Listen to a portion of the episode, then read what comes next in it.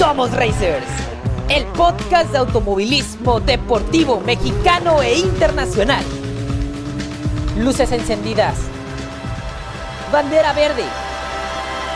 ¡Vámonos!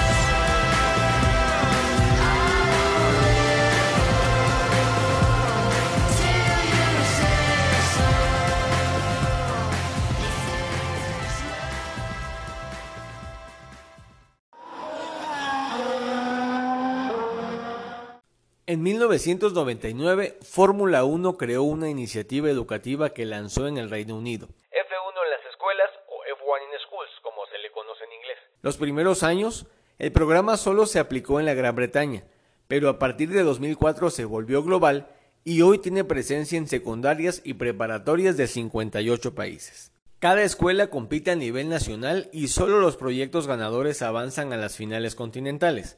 Quienes las ganan obtienen sus boletos a las finales mundiales, que casi siempre son en alguna sede donde se corre un gran premio de la máxima categoría del automovilismo deportivo. La competencia se rige bajo un reglamento hecho por Fórmula 1. Quienes participan aprenden a hacer modelado 3D, análisis de fluidos, análisis estructurales y de manufactura. La intención es crear una escudería con autos a escala. Estos autos fabricados por los estudiantes, compiten en una pista recta de dos carriles que mide 20 metros de largo. El coche más rápido gana. Eso sí, todo el proceso de fabricación del coche, desde el boceto hasta el desbaste y la elaboración de piezas que lo componen, es evaluado y puesto bajo escrutinio de personal especializado en el desarrollo de autos reales de Fórmula 1. En este noveno programa de Somos Racers tenemos el privilegio de entrevistar al equipo mexicano más ganador de títulos nacionales en F1 in Schools. Llevan cuatro años participando y tres de ellos han estado llenos de éxitos. En 2017 son reconocidos por construir el segundo auto escala más rápido del mundo. También acceden a su primera final mundial. Luego, en 2019, son campeones nacionales y van de nuevo a la final mundial. En este 2021, las alumnas de la preparatoria de Tonalá, en Jalisco, fabrican el auto a escala más rápido del continente americano, logrando recorrer la pista de 20 metros en menos de un segundo. Y van a la final mundial en Londres, quedándose con el lugar 12 a nivel global, el más alto conseguido por un equipo mexicano. Además, la FIA les entrega el Women in Motorsports Award, que es uno de los más altos reconocimientos que la federación entrega a la labor femenina en el automovilismo deportivo. Clasificados de nuevo a las finales mundiales y con muchas ganas de poner el nombre de su municipio y el de México bien en alto, tenemos el honor de platicar con los miembros del Tonaltec Racing Team. Hola muchachos de Tonaltec, qué privilegio poder tenerlos en Somos Racers. Gracias por aceptar nuestra invitación. Gracias a ustedes por invitarnos. Gracias. Pues miren, vamos a comenzar como el primer día de escuela. Sí, ¿Me pueden decir sus nombres? Por favor, solo sus nombres y su edad. Empezamos con las chicas. Yo soy Karen Macías y tengo 17 años. Yo soy Amelia Godoy y tengo 17 años. Bueno, yo soy Cita de Melchor y tengo 18. Yo soy Baruch Padilla y tengo 17 años. Y yo Oliver Navarro y también 17 años. Marcos. Yo, soy Marco Chavira y no sé si es necesario. no, todos, todos. Yo soy el más chavo, tengo 41 años. Excelente, señor. A ver, chavos, les voy a preguntar algo. La, neta, la neta, ¿les gustan las carreras de coche? ¿De coches, perdón? Sí. ¿Y qué, equipo de Fórmula 1 y qué piloto son sus favoritos? Em, el que quiera empezar. Aquí, Verstappen. en el equipo es requisito ser de Red Bull y apoyar a Verstappen, si no, no Yo soy súper fan de Verstappen desde hace años, entonces, este, este, ahora que Checo está en Red Bull, pues con más razón tenemos que irle a Red Bull, ¿no? Sí, sí, sí de ley. Oigan, ¿y, sabían ustedes que en México también hay carreras de coches y de muy alto nivel? Sí. Sí. ¿Conocen la NASCAR México? Sí. sí. ¿La Supercopa? La Supercopa no, Nos ha tocado estar porque las competencias en donde, donde hemos, bueno, generalmente donde competimos en las nacionales se, se realizan en el autódromo. Hermano Rodríguez, entonces nos ha tocado estar, creo que hemos, nos ha tocado estar en carreras de la Supercopa, nada más que pues nosotros andamos en nuestra competencia y nos ha tocado ver así como, como varias competencias de, de automovilismo, pero lo que más seguimos es la Fórmula 1. Sí, claro. ¿Y sabían también que hay carreras de tractocamiones? ¿Cómo? ¿Puedes repetirlo, por favor? ¿Sabían, también, sabían perdón, que hay carreras de tractocamiones? ¿De trailers? Sí. ¿Sí, sabían de eso? Sí. Bueno, ahora vamos a, vamos a pasar ya al, al, al, tema que nos concierne y platíquenme, el que quiera platicarme, cómo es el proceso de elaboración de un auto de F1 in Schools, desde que lo diseñan en la compu hasta que lo imprimen, de qué material está hecho y todo eso. Este, bueno, primero para el, eh, en primera instancia, pues entra mi labor, que es este, el diseño del auto. Eh, nosotros trabajamos bajo un reglamento que nos impone la Fórmula 1, la competencia. Son alrededor de 94 reglas en las que pues nosotros como equipo eh, analizamos las diferentes oportunidades que tengamos de, de, mejorar el carro, pues hacerlo más rápido, ligero, aerodinámico. Entonces, en primera instancia, pues trabajamos bajo esas reglas y vamos desarrollando diferentes eh, configuraciones, diferentes prototipos que pues ya son analizados ya por mi compañera. Entonces, pero básicamente esa es la primera etapa, el diseño, que es por medios computarizados, el, el sistema CAD, los software CAD en 3D, y pues ahí se modelan. Entonces, en primera instancia, eso es lo que, lo que se hace. Ok, la segunda etapa.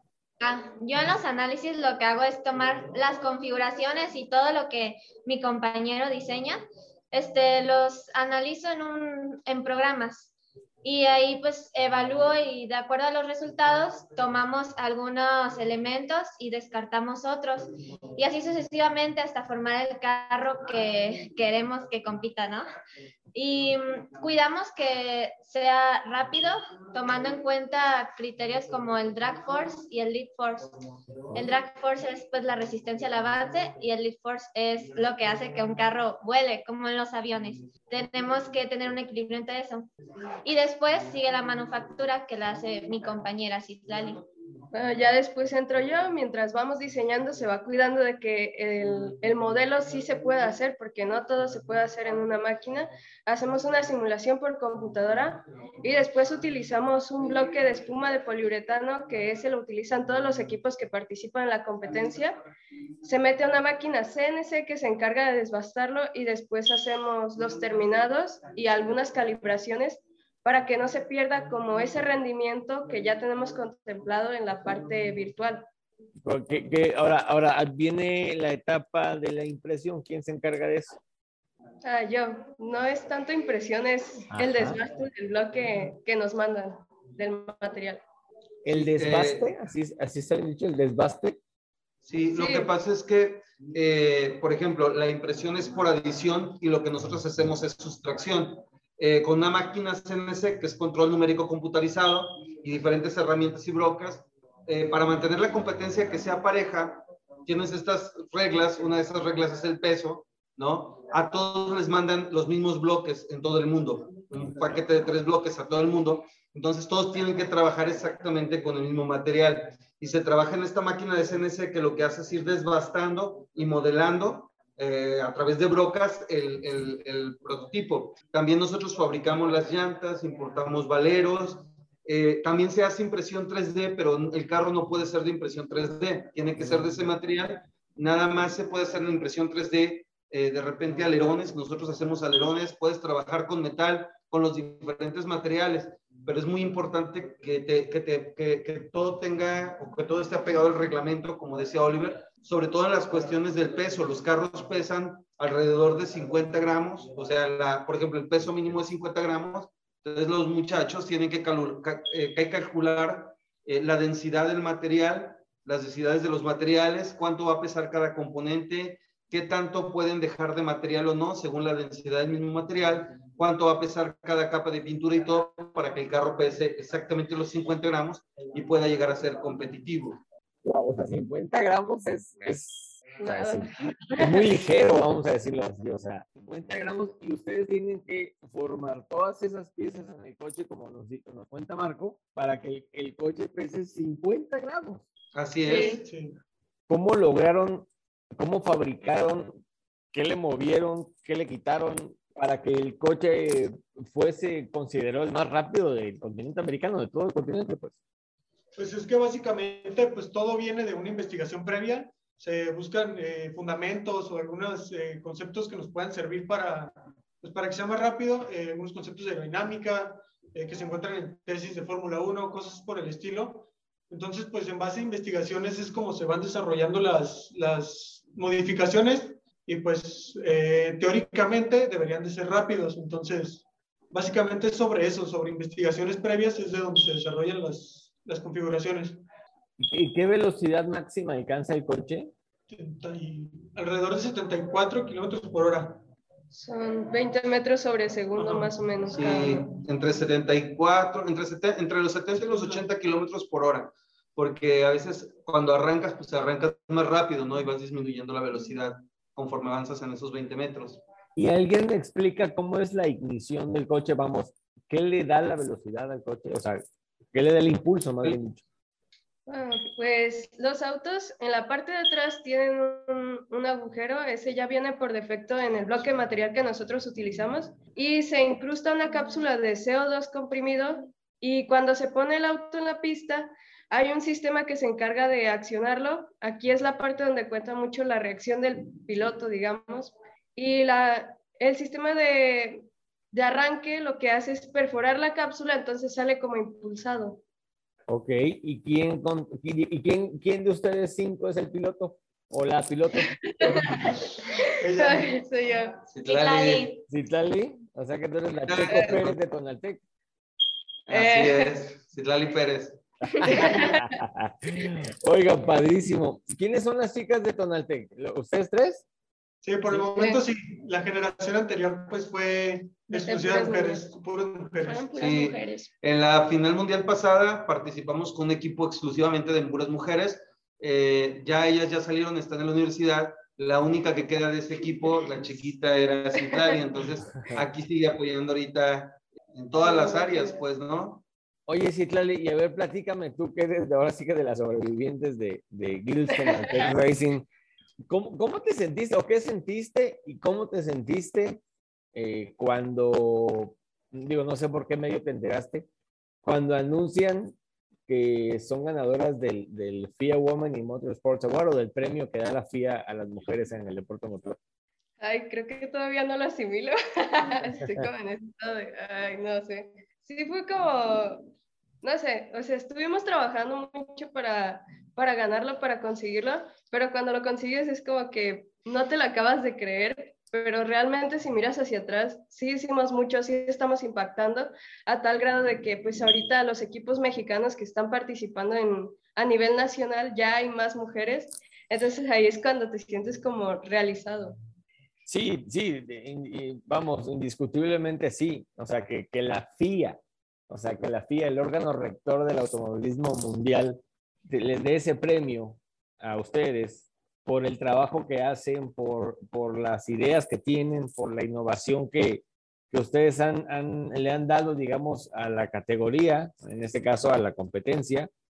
O sea, eso, eso habla de, de, de que el trabajo, las noches de desvelo, el, el, tiempo que perdemos con la familia, por ejemplo, pues valga la pena, ¿no? Sí, así es. Oigan, y bueno, sabemos que, sabemos que el equipo va a otra final mundial, si no me equivoco. ¿Qué está haciendo el equipo? ¿Qué está haciendo Tonaltec para traerse a México ese trofeo de campeones del mundo? ¿Se lo imaginan? ¿Qué están trabajando? ¿Qué, piezas están moviendo? ¿Qué, ¿Qué, cosas están haciendo para que obtengan ese, ese galardón? Que creo que es el más anhelan todos los que participan en, F1 en las escuelas?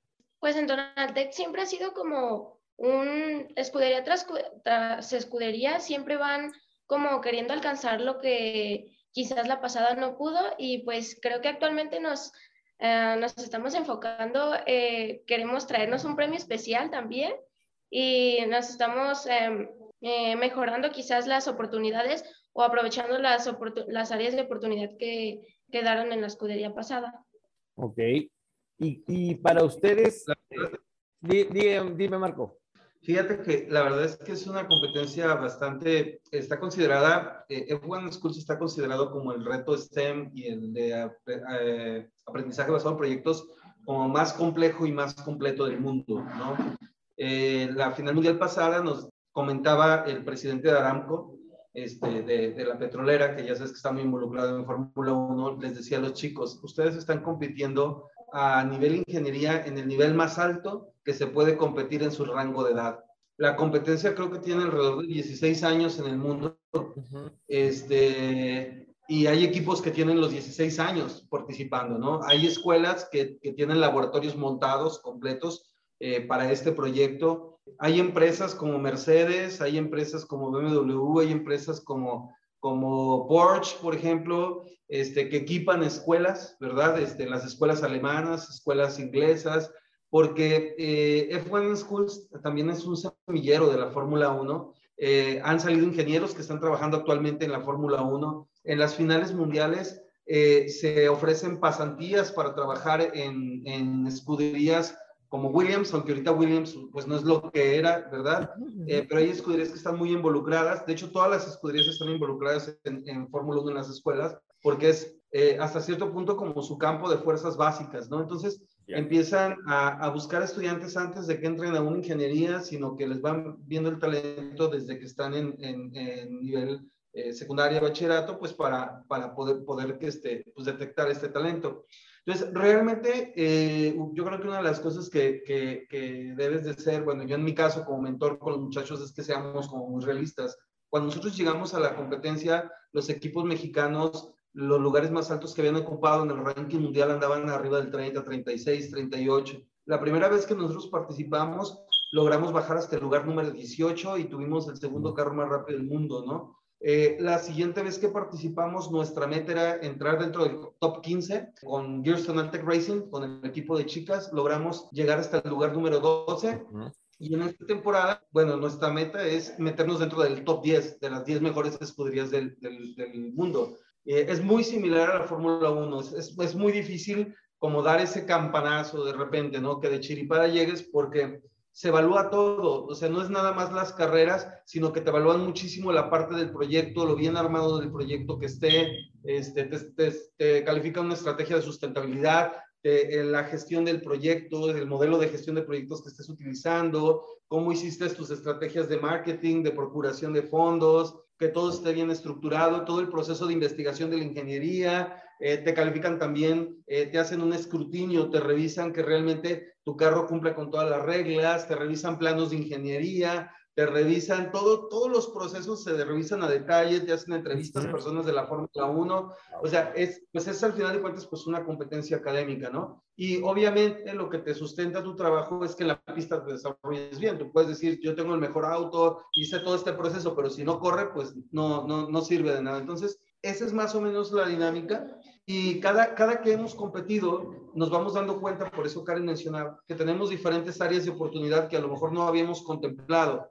O sea, tú avanzas, pero sabes que hay cosas que todavía están fuera de tu alcance, o sea, que necesitas ir aprendiendo paso a paso, paso a paso, estos como conocimientos que necesitan para poder dar el siguiente. Entonces, vamos, competimos, nos traemos la retroalimentación, trabajamos sobre eso, trabajamos, trabajamos, trabajamos, trabajamos en esas áreas de oportunidad, pero todavía estamos conscientes que para poder alcanzar a ser los mejores del mundo, todavía nos hace falta aprender más y desarrollar más. Hay escuderías que son las que dominan, hay escuderías inglesas, australianas, este, que, son, que son las que están más fuertes, que son las que tienen como más tiempo, ¿no? Ya eh, desarrollando esto. Y, bueno, hay cosas que vas a prueba y error, que, que, que en la primera oportunidad no, o sea, no sabes, ¿no? En la medida que vas acumulando experiencia, también vas teniendo datos porque todo lo vamos registrando y vas como eh, triangulando estos datos y vas eh, estableciendo parámetros de desempeño y aquellos que te van a dar un mejor rendimiento. Y eso es el trabajo de análisis que hacen precisamente los muchachos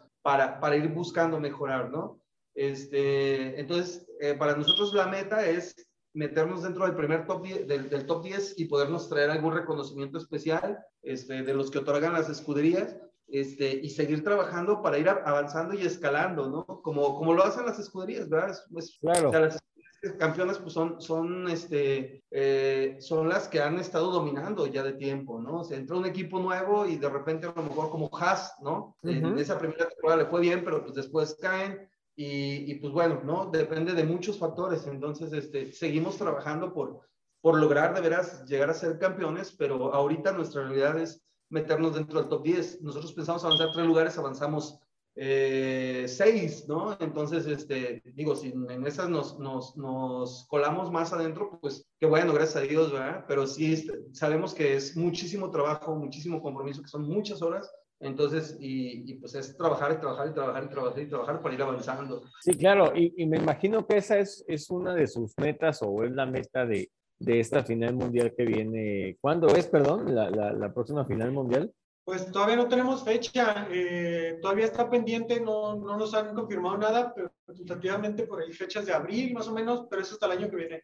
Ah, ok, hasta el año que viene. Perfecto. Pues bueno, como dijo Marco, hay que trabajar, trabajar, trabajar, trabajar para lograrlo. Obviamente ustedes tienen la capacidad para, para poder hacerlo. Ojalá les toque a los con los que estamos platicando ahorita llegar a esa, a esa final mundial y pues bueno, qué, padre que se pongan metas realistas para que cuando llegue el momento, sea ustedes o la generación que viene detrás de ustedes, pueda ponerse a decir, bueno, ahora sí vamos por, por la grande, pues, ¿no? Oigan, ¿y, ¿y qué apoyos necesita el equipo para obtener o para alcanzar esa meta esa meta realista de la que nos hablaste, Marco, de estar en el top 10 a nivel mundial? Pues los esfuerzos, primeramente, yo creo, de nosotros, pero esos apoyos yo creo que entran en el área de emprendimiento, que es de la que me encargo yo y mi compañero. Eh, el manejo de proyectos, que esto, pues todo este proceso que ya te platicamos, eh, necesita recursos. Entonces, para esto necesitamos, mm, o yo como encargado de administración y procuración de fondos, me encargo de, crear las estrategias dentro de la escudería para alcanzar esos recursos necesarios para el carro, para los otros entregables y también conseguir los patrocinadores o trabajar para que ellos nos busquen y podamos también que nos apoyen ya sea de manera en especie o en efectivo. ¿Y, tienen apoyos oficiales? Sí, sí, los patrocinadores que, con los que ahorita contamos pues es Kerf, quien es el que maquina el carro y las llantas. La UDG, que nos apoya bastante también. Blackford también, que es quien nos apoya con la presentación verbal. Y eh, ¿quién? Mundo Lúcido. Y los oficiales básicamente. Pues sí, nada más son esos. Ahorita son con los que participamos en la final nacional, pero eh, pues estamos trabajando para conseguir más para la final mundial. Perfecto, perfecto. una de las ventajas de cuando vas teniendo como más experiencia o más tiempo en esto es que también, pues gracias a Dios, hemos ido haciendo como una serie de, como un stock de cuestiones de las que necesitamos, nos hemos ido haciendo de herramienta. En el tiempo en el que llevamos trabajando, más o menos hemos logrado conseguir alrededor de dos millones y medio de pesos en patrocinios. Este, ahorita nuestra principal necesidad eh, son cuestiones que tienen que ver con el viaje. ¿Verdad? Pero un viaje a, muy probablemente sea Inglaterra, porque es donde está la sede del concurso. Generalmente las, las finales mundiales se dan en el marco de un, de un gran premio de Fórmula 1. Eh, se había previsto que fuera en Australia, pero no, al parecer no. Este, no, no sabemos, por, por las cuestiones de la pandemia fue todo muy cambiante, ¿no? El año pasado, o más bien este año fue en Inglaterra, donde participamos, pero no pudimos asistir. Eh, fue, fue de manera virtual. Entonces, este, pues siempre lo que, lo que más nos genera gastos es precisamente la, el, desplazarnos, viáticos, todo esto, ¿no? Todo esto que se tiene que estar haciendo. Muy bien, muy bien. Sí, o sea, es necesario, digamos, que las empresas mexicanas, sobre todo, eh, pues los volteen a ver ustedes, porque, digo, para mí, yo en lo particular, desde que me enteré de la existencia de Tonantec Racing, les he estado dando como seguimiento y yo estoy muy sorprendido, muy alegre de... Yo, siempre, he creído en, siempre he creído en el talento mexicano, que en México hay talento para muchas cosas. Y para el deporte motor, que es mi deporte favorito, que es el deporte del que yo eh, vivo, de que yo como. Obviamente, en, cuestiones de informativas, ya quisiera yo pilotar un coche, ¿verdad? si no, pues me rompo todo el cajón. Vamos a ver cómo un grupo de muchachos de una preparatoria, creo que es pública, ¿estoy bien? Sí. Tienen la habilidad y tienen y están compitiendo al más alto nivel como como nos dijo como nos dijo me dijeron ustedes más bien dicho el más alto nivel de ingeniería de la máxima categoría de deporte motor que a nivel mundial. O sea prácticamente trabajan y hacen prototipos de coches y compiten con un cochecito de 50 gramos que es una bala eh, en, en la élite del automovilismo deportivo. Y aparte tienen la oportunidad de que un equipo o incluso la misma, la misma Fórmula 1 o la misma FIA digan, oigan, es que hay, hay, hay cinco chavos mexicanos, cinco muchachos mexicanos a los que podemos becar y que uno se vaya a trabajar a Fórmula 1 y que el otro se vaya a trabajar al Campeonato Mundial de Rallys y que otro se vaya a trabajar a Fórmula E porque saben moverle las piezas. ¿sí? Yo estoy sorprendido, muy feliz de saber que en mi país existe ese talento y esa habilidad de, de, ustedes en este caso. Cuando vi el video de, de, cuando reciben la noticia de que ganan el, el premio de la FIA, digo, yo no salté porque yo estaba parado, ¿ah? pero, pero lo vi y dije, o sea, qué padre, se siente muy padre, se siente muy padre porque son horas como les decía, horas de desvelo, horas de mucho trabajo, horas de estar, obviamente conlleva mucha concentración, mucho esfuerzo, mucho gasto, porque pues también el, el, automovilismo es caro, y ver y enterarte que te ganan un premio que te lo otorga eh, nada más y nada menos que la FIA, la misma que le entrega el trofeo de campeón mundial al, al, al mejor piloto de la Fórmula 1, y dices, qué orgullo, la neta, qué orgullo. ¿Sueñan ustedes con trabajar en, algún equipo de Fórmula 1? Sí, yo sí, la verdad sí. A ver, Oliver, ¿tú en dónde quisieras trabajar? ¿En qué equipo de Fórmula 1 quieres trabajar? Eh, pues en Red Bull, sí. sí. Eh. es que Red Bull trabajo de ingeniería, la verdad que se hace muy chido, muy, muy, pues muy trabajado, muy bien elaborado, entonces, pues me gusta Red Bull. ¿Tú? Ah, yo no, yo me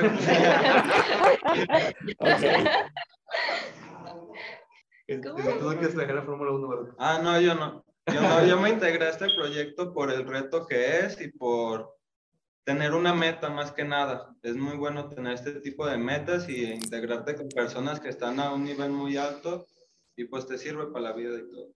Sí, perfecto. Eh, Karen. Ah, pues yo quiero estudiar medicina. si se puede estar ahí curando a los pilotos, no hay problema.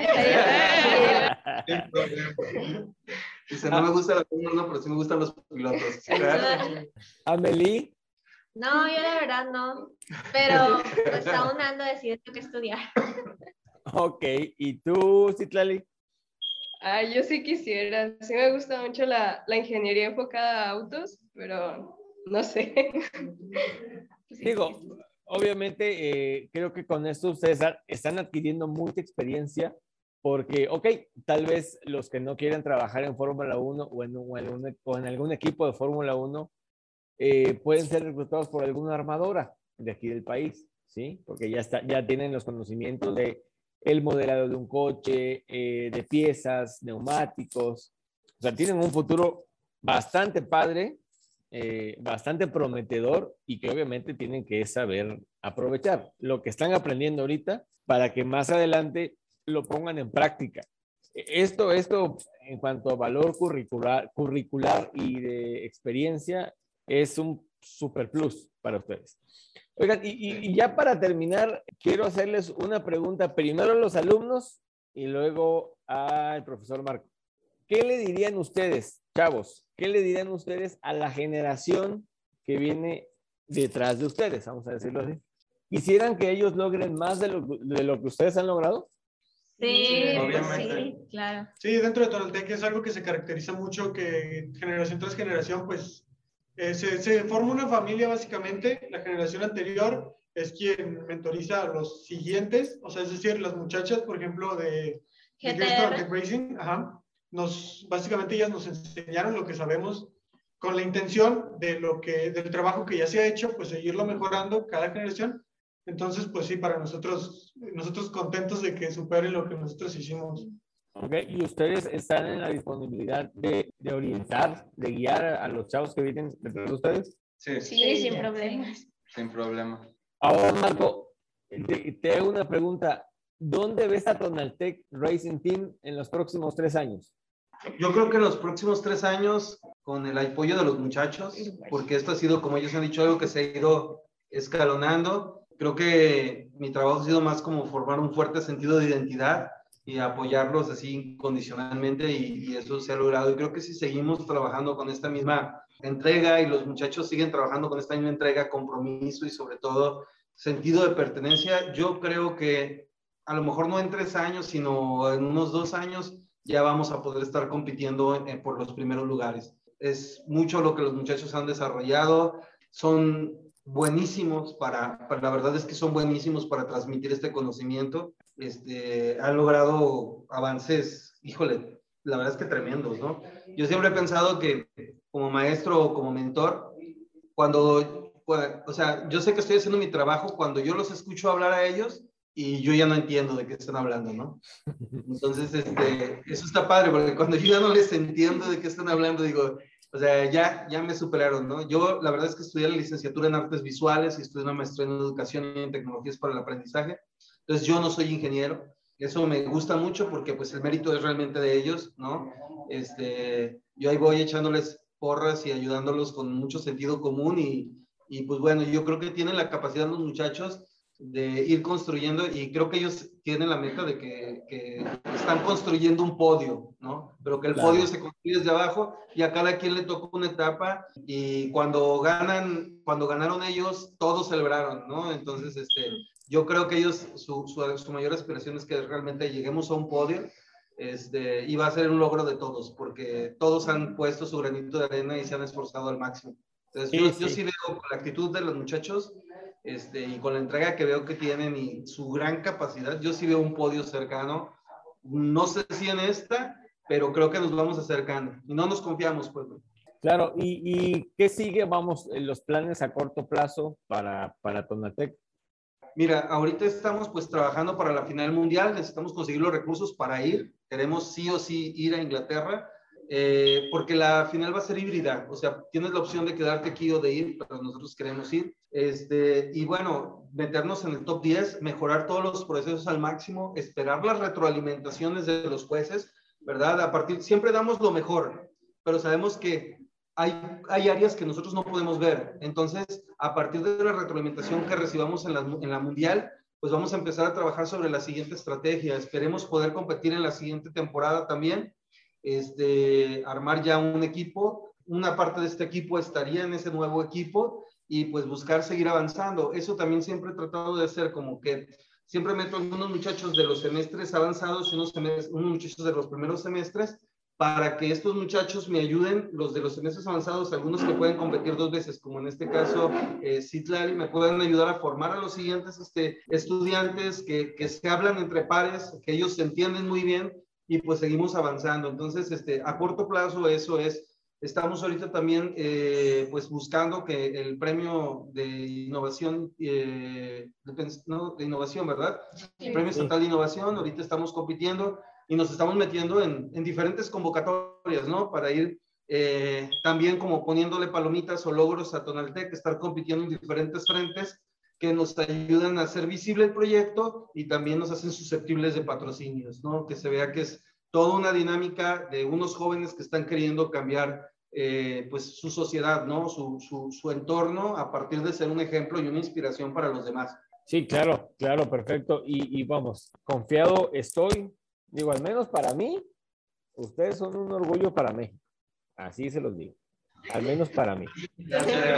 Son, son, chavos, son chavos ejemplares, son unos cracks, como dicen, y le están rompiendo así demencialmente. O sea, yo estoy muy impresionado con ustedes por lo que han logrado, porque vamos, yo llevo más de 20 años eh, cubriendo Fórmula 1, tanto presencial como desde, desde acá, desde México, vamos, aquí en México, y, presencialmente estado en grandes premios eh, y, y, ver la maquinaria que Fórmula 1 tiene, que es un monstruo, la Fórmula 1 es un monstruo eh, en cuanto a carreras, y que ustedes estén inmiscuidos eh, a través de F1 in Schools con ellos, para mí esto es padrísimo, se la están rompiendo así demencialmente ustedes. Los invito a que sigan soñando y esforzándose y preparándose.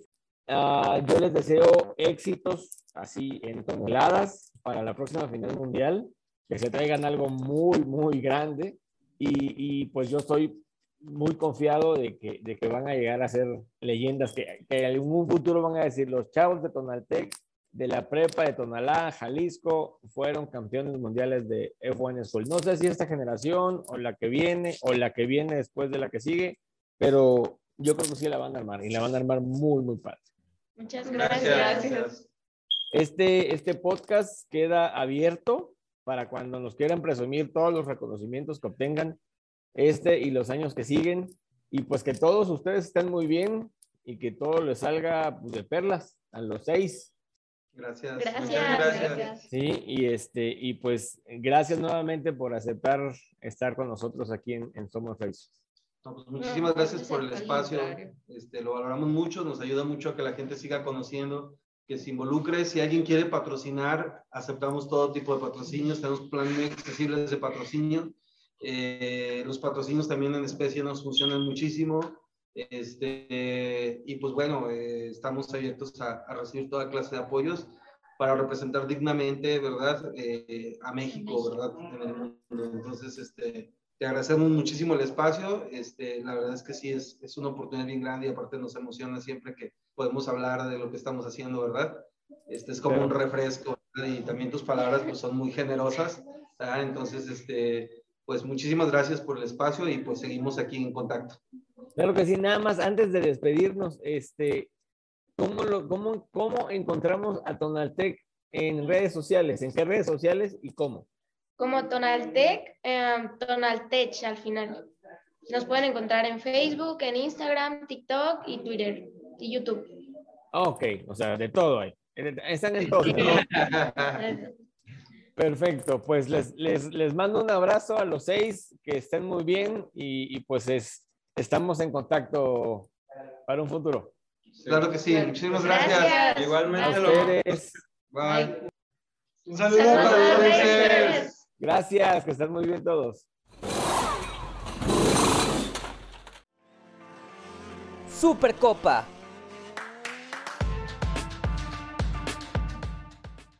Qué maravillosamente genial estuvo la séptima fecha de Supercopa en Monterrey durante el pasado fin de semana. La categoría multiserial celebró un evento bastante ambientado por el público regiomontano que vitorió, aplaudió y se emocionó con las acciones en pista de Max Bike, la Fórmula 5, los imponentes tractos Freightliner y los autos Mercedes-Benz del Gran Turismo México. El sábado 20 se realizaron los entrenamientos en cada serial. Iniciaron los racers de Fórmula 5 con la práctica 1.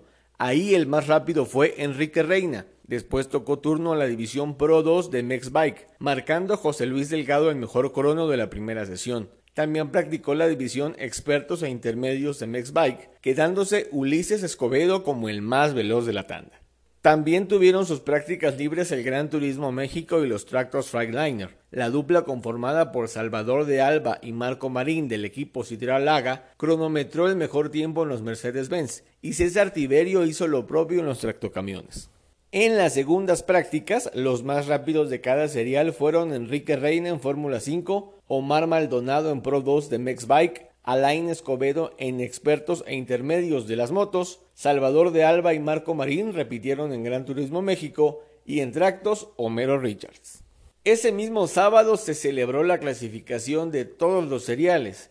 Inició la Fórmula 5 y ahí el poleman fue Enrique Reina. Luego lo hicieron las divisiones Pro 1 y Pro 2 de Gran Turismo México. De Alba y Marín hicieron la pole en Pro 1 y José Arellano se quedó con la de Pro 2. El momento de la Pro 3 de GTM llegó y ahí César Tiberio y Francisco Gómez fueron los más veloces, quedándose con la posición de privilegio. Esta quali definió la parrilla de la carrera 1. Las motos de Mex Bike también clasificaron y en Pro 2 la pole fue para Omar Maldonado.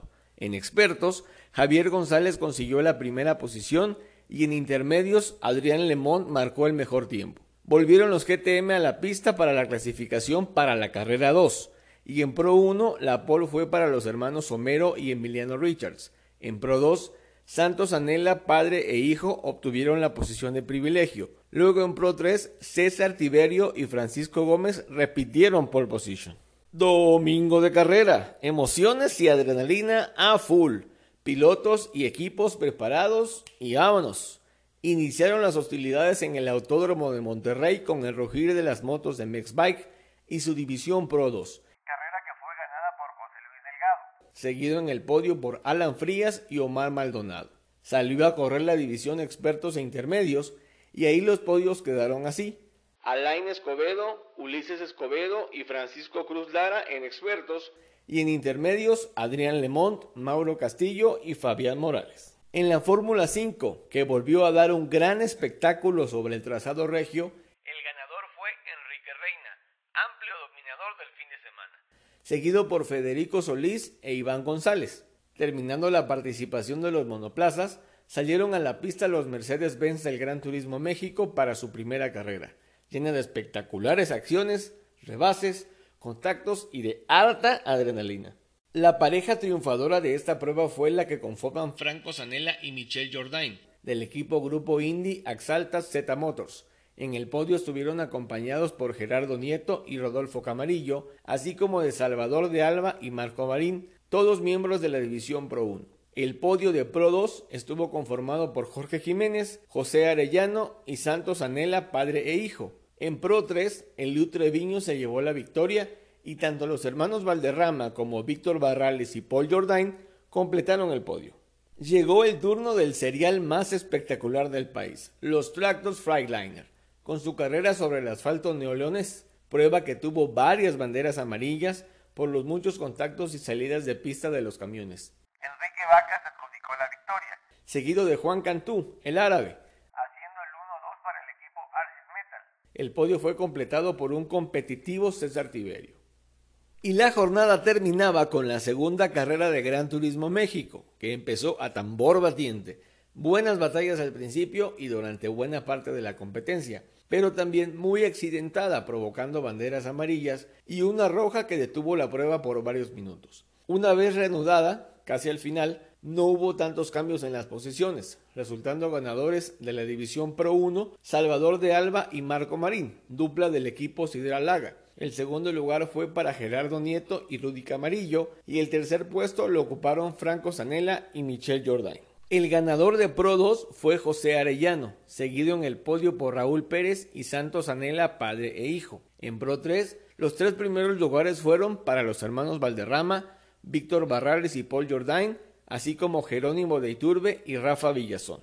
La próxima y última fecha de esta importantísima categoría de automovilismo deportivo mexicano se disputará en el Autódromo Miguel Abed de Puebla los días 11 y 12 de diciembre. Y obviamente también les informaremos sobre los resultados y quienes se consagraron campeones de cada serial.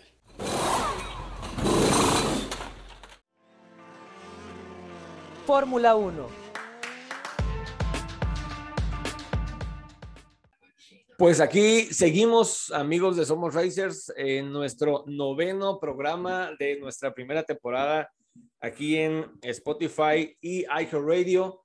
Acabamos de ver el Gran Premio de Qatar, debuta este circuito en la categoría y lo gana Hamilton otra vez. Hamilton que aprieta el, campeonato de pilotos eh, con Max Verstappen. Y bueno, Jack está extasiado y nos va a platicar de la victoria de Lewis Hamilton en Losail, ahí en Qatar. Hola amigos, pues sí, emocionado porque este campeonato aún no se termina, pero cada, cada carrera se pone más emocionante. Eh, fue una estrategia buena para Mercedes y pues bueno, Luis Hamilton arrasando desde Brasil, yo creo que ha tenido esa, ese dominio y para mí yo siento que se lo va a llevar así hasta Abu Dhabi. Entonces, pues esperemos y, y, esto siga y que pues bueno, Max no, no, no decline y, y, siga dando esa batalla, ya que pues para mí ya tenemos bastante tiempo de no ver ese, ese, ese tipo de duelo. Entonces, pero bueno, lo más importante para ti, Alonso, que estás aquí súper mega emocionado porque tu piloto desde hace siete años no ganaba. Ningún siete, desde 2001 sigo a Fernando Alonso y hoy después de siete años, Fernando Alonso Díaz, el orgullo de Asturias, el Dano, el Magic, hizo podio en Qatar. En tercero llegó el español, no voy a negar que es mi ídolo de la Fórmula 1, junto con Juan Pablo Montoya. Ellos dos eh, son, digamos que los que siempre me han gustado como pilotos de Fórmula 1. En lo particular, a mí me emocionó muchísimo ver a Fernando otra vez en el podio. Tercero, que le da a Alpine muchos puntos muy valiosos para despegarse de Alfa Tauri. También Esteban Ocon llegó en quinto lugar con un Fernando Alonso pletórico. Defendió la posición, la estrategia de los Alpines salió bien, fue una sola parada el nano y logró el tercer, la tercera posición, prácticamente no arrebatándosela, pero sí quitándosela en la pista a Checo Pérez, que Checo, bueno, tuvo la oportunidad de subirse al podio y pues, pero pues no lo logró. Por ahí este Fernando Alonso con esa parada en pits aprovechó también la salida del Virtual Safety Car con el incidente que tuvo ahí eh, Latifi y luego Mick Schumacher, Latifi con su pinchadura, Latifi con la salida de pista y ese Virtual Safety Car le dio una muy buena ventaja a Fernando para lograr la tercera posición. Recordamos que eh, fue en Hungría, en Hungría 2014, fue que eh, Fernando Alonso hizo su último pollo en Fórmula 1 y ahora lo hace nuevamente en Qatar. Y la verdad, yo estoy muy contento porque Fernando Alonso regresó a Fórmula 1 este año, si no me equivoco regresa a Fórmula 1 en, en 2021 después de haberse retirado de la máxima categoría hace tres para irse a correr IndyCar, para irse a correr eh, Campeonato Mundial de Resistencia, donde fue campeón mundial también, y luego corre en el Rally Dakar, donde, vamos, tomó muchísima experiencia y hoy con ese Alpine que va evolucionando bastante bien, pues logra una muy, muy buena posición, no, un podio, que para, bueno, para muchos de los que lo seguimos, nos llena de mucho, mucho, mucho orgullo. Pero vámonos a la lucha por el campeonato. La, la, lucha por el campeonato está muy cerrada entre Lewis Hamilton y Max Verstappen. Max Verstappen sigue a la cabeza del, del, campeonato, pero ya se le va acercando Lewis Hamilton. Y Daniel nos va a compartir unos datos muy interesantes que él se dedicó a, a calcular, vamos a decirlo así, eh, de posibilidades de campeonato tanto de Luis como de Max. Compártenos, Daniel. Así es, Alonso, muy buenos días a todos. Este, bueno, primero que nada, pues muchas felicidades, Alonso, porque yo sé que de aquí del equipo no hay nadie a quien le llene más de felicidad que ver a, a, Alonso en el podio como a ti. Así es que, bueno, felicidades para el español y felicidades para ti esa, esa alegría que, que, pues igual nos contagias a nosotros. Este, Alonso pues también es de mis pilotos favoritos y, y sí es muy placentero verlo por ahí en el podio nuevamente al Magic Alonso. Como bien mencionas, Alonso, eh, Hamilton ya está solamente a ocho puntos de Max, ya están súper cerca, ya es cuestión de, de nada y recordemos que nos quedan dos carreras para el final. Eh, un cierre muy emocionante que vamos a tener, un cierre muy, muy, muy cerrado, muy peleado valga la, redundancia. Eh, y pues bueno, eh, las, los escenarios que yo pude checar son los siguientes. Cabe la posibilidad, imagínense esto, pueden llegar en la última carrera y quedar empate. O sea, solamente imaginen esto, que queden empatados ambos pilotos en puntos, que bueno, el desempate pues se lo pueden quitar este, entre el máximo de rebases que se hizo en toda la temporada, para los que tengan la duda, pero sí hay posibilidad de que puedan empatar. Eh, Lewis Hamilton, perdón, Max Verstappen tiene que quedar por lo menos en la siguiente carrera puede, tiene la oportunidad de quedar en segundo lugar y que Hamilton gane, pero Max está obligado a ganar una carrera más. Con que Max gane una carrera ya es suficiente para que él sea, campeón y puede ser que en la última quede en segundo lugar, aunque Hamilton gane, ahí Max ya sería campeón.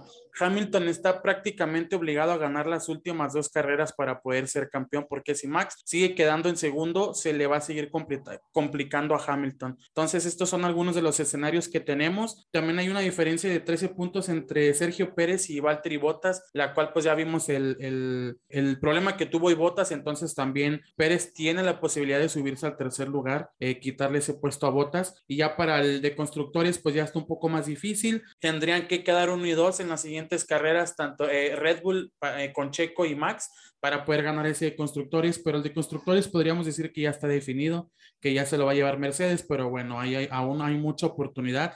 Red Bull está con 541 puntos y eh, Mercedes está con 546. Están bastante pegados. Todavía se lo puede re, rebatar Red Bull a Mercedes. Entonces veamos qué es lo que pasa por ahí en el cierre. Estamos teniendo una temporada, yo me atrevo a decir que de las mejores en los últimos seis, siete años, este, con un cierre espectacular, eh, muy poca diferencia. Eh, bastantes escenarios posibles. Puede haber un empate, algo que no vemos en muchos años en la Fórmula 1, si no es que nunca, no, no recuerdo por ahí el dato. Entonces hay que estar muy atentos en estas últimas dos carreras y ver cómo se, se cierra el campeonato, ver si Max sale campeón, que es lo que yo quiero, o ver si Luis sale campeón. Eh, va a estar muy cerrado, entonces esperamos muchas emociones para este cierre, entonces eh, no se pierdan por ahí nada, nada del cierre porque va a estar bastante cardíaco, ¿o no, Alonso? Sí, de hecho sí, como, como hemos venido diciendo aquí en Somos Racers desde que empezamos a grabar este podcast, la temporada, vamos dicho, el campeonato de pilotos se va a definir en la última carrera. Los escenarios que nos compartes son muy interesantes y sí, eh, Max Verstappen necesita ganar una carrera de las dos que faltan y llegar en segundo en alguna de las dos para proclamarse campeón mundial de Fórmula 1 en 2021, pero Hamilton viene enrachado. Hamilton tendrá un motor nuevo que obviamente va a ir perdiendo rendimiento conforme, conforme pasen los, los grandes premios. Y el que sigue en dos semanas es el Gran Premio de eh, Arabia Saudita, que también es un circuito nuevo, ¿sí? Eh, Hamilton tiene esa facultad de ganar en circuitos nuevos, pero es un circuito callejero, un circuito eh, obviamente pues que ya está prácticamente terminado y pues por ahí la carga aerodinámica del de, circuito de Jeddah, que es donde se va a correr el Gran Premio de Arabia Saudita, es un poquito más ventajosa para, para Red Bull, pero recordemos que, que, los, los, motores, el motor Mercedes de Lewis Hamilton está prácticamente, no está prácticamente, está muy nuevo y puede eso representar una ventaja. Entonces, vamos a tener un cierre muy cardíaco que puede que termine en empate, que puede que termine por, por dos puntos, por un punto incluso, y definamos todo ese 12 de diciembre en el Jazz Marina Circuit de Abu Dhabi. Pero eh, pasando a otro orden de ideas, por ahí eh, Valtteri Bottas hoy tuvo un mal domingo, vamos, tuvo un muy mal domingo.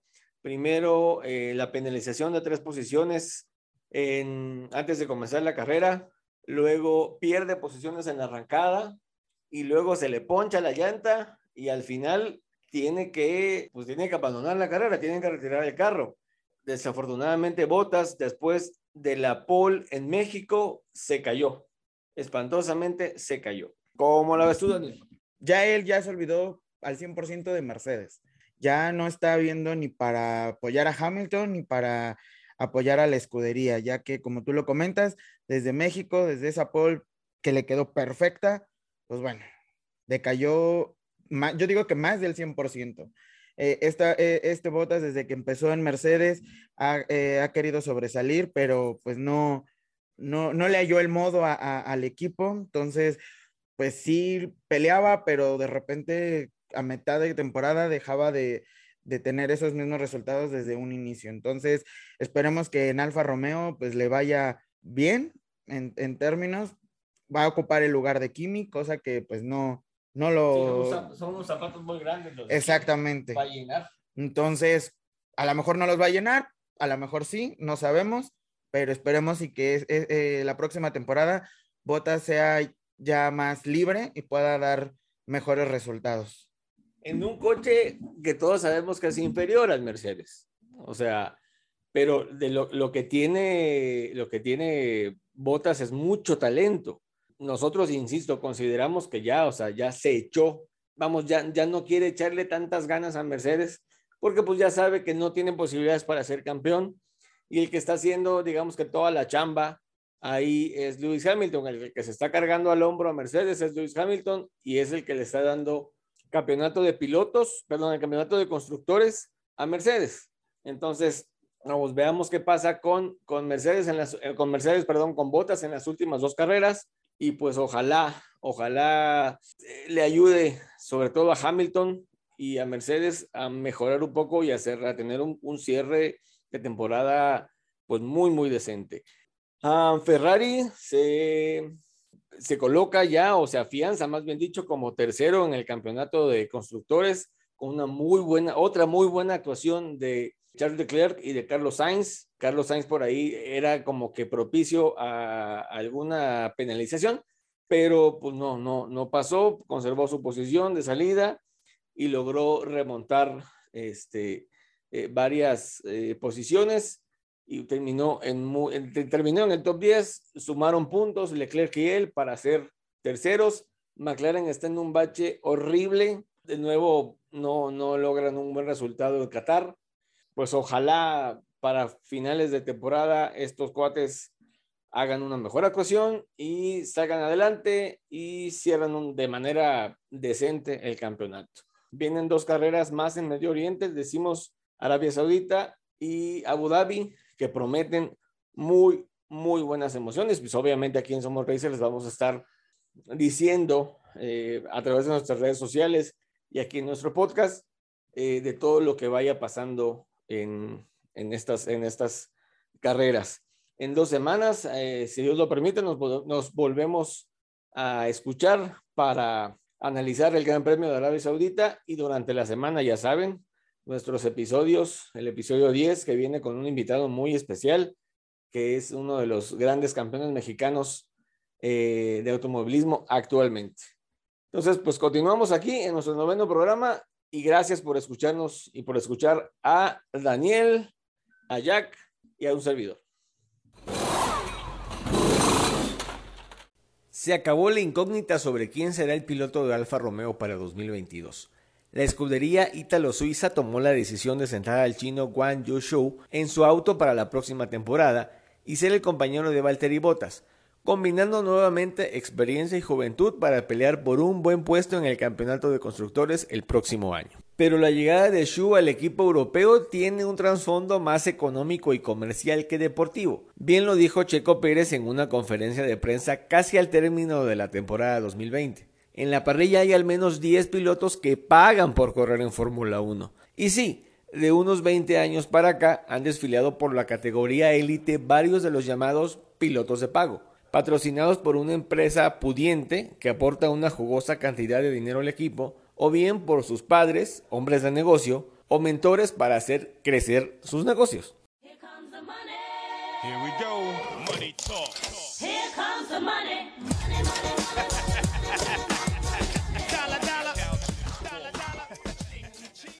Shu no es la excepción y no negamos que tiene talento para pilotar un Fórmula 1. El muchacho ha tenido muy buenas actuaciones en Fórmula 2, ha ganado carreras, se ha subido al podio en varias ocasiones, ha hecho unos rebases de infarto y aporta muchos puntos a su actual equipo. Pero también tiene una cartera bastante gorda, alimentada por patrocinios, en su mayoría chinos, que también auspician al Gran Premio de China que renovó contrato por cinco años más para que la Fórmula 1 siga visitando Shanghai a partir de 2023. Y recordemos que el evento en China no se realiza desde 2020 y no será en 2022 por los temas sanitarios que ya conocemos. La contratación del primer piloto chino en Fórmula 1 va de la mano con la renovación del Gran Premio en el gigante asiático. Y aunque existen otros pilotos con talento nato para las carreras como Calum Nilot, Dennis Hogger, que es el actual campeón de Fórmula 3, u Oscar Piastri, ahora piloto de reserva de Alpine, el dinero tan necesitado en Alfa Romeo se impuso y esperamos no tener a un Nikita Mazepin oriental sin salir de los dos últimos puestos en todas las sesiones. El mismo día que anunciaron a Wang Yu en el equipo de Hingwil, Antonio Giovinazzi agradecía a la escudería suiza por el tiempo que pudo correr para ellos e informaba que para 2022 correría para Dragon Penske Autosport, equipo que compite en Fórmula E, la categoría de monoplazas eléctricos en la que Tonio probará suerte y será compañero de equipo de un experto en el serial, el brasileño Sergio Sete Cámara. El piloto italiano movió el cielo, el mar y la tierra de su país para poder continuar en la máxima categoría. Dio sus mejores actuaciones en las últimas carreras, clasificándose a Q3 y sumando puntos para el equipo, pero no fue suficiente. La neta, te vamos a extrañar, Giovinazzi. NASCAR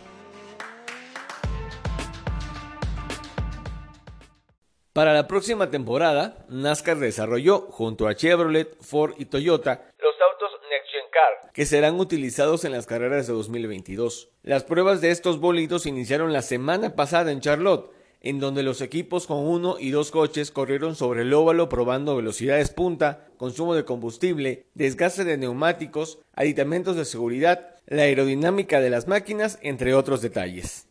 También tuvieron una sesión de ensayos en boxes para medir tiempos de repostaje de gasolina y cambio de llantas. Recordemos que en NASCAR a las llantas se le extraen 5 tuercas con la pistola, mismas que se vuelven a colocar. En promedio, una parada de boxes en la categoría top norteamericana dura aproximadamente 20 segundos. Entre los pilotos que probaron los nuevos coches en Charlotte estuvo el mexicano Daniel Suárez, del equipo Track House Racing, dando bastantes vueltas y adaptándose al auto. El debut oficial del Next Gen Car será el 6 de febrero en el Busch Light Clash 2022, tradicionalmente celebrado en el Memorial Coliseum de Los Ángeles.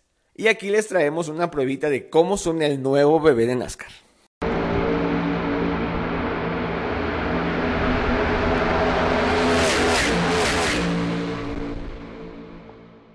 Con la melodía de estos autos surgiendo sobre la pista nos despedimos de nuestro noveno programa. Mil gracias a todos los que lo escucharon hasta el final. No se olviden de compartir este podcast con sus conocidos, amigos y otros fanáticos del automovilismo.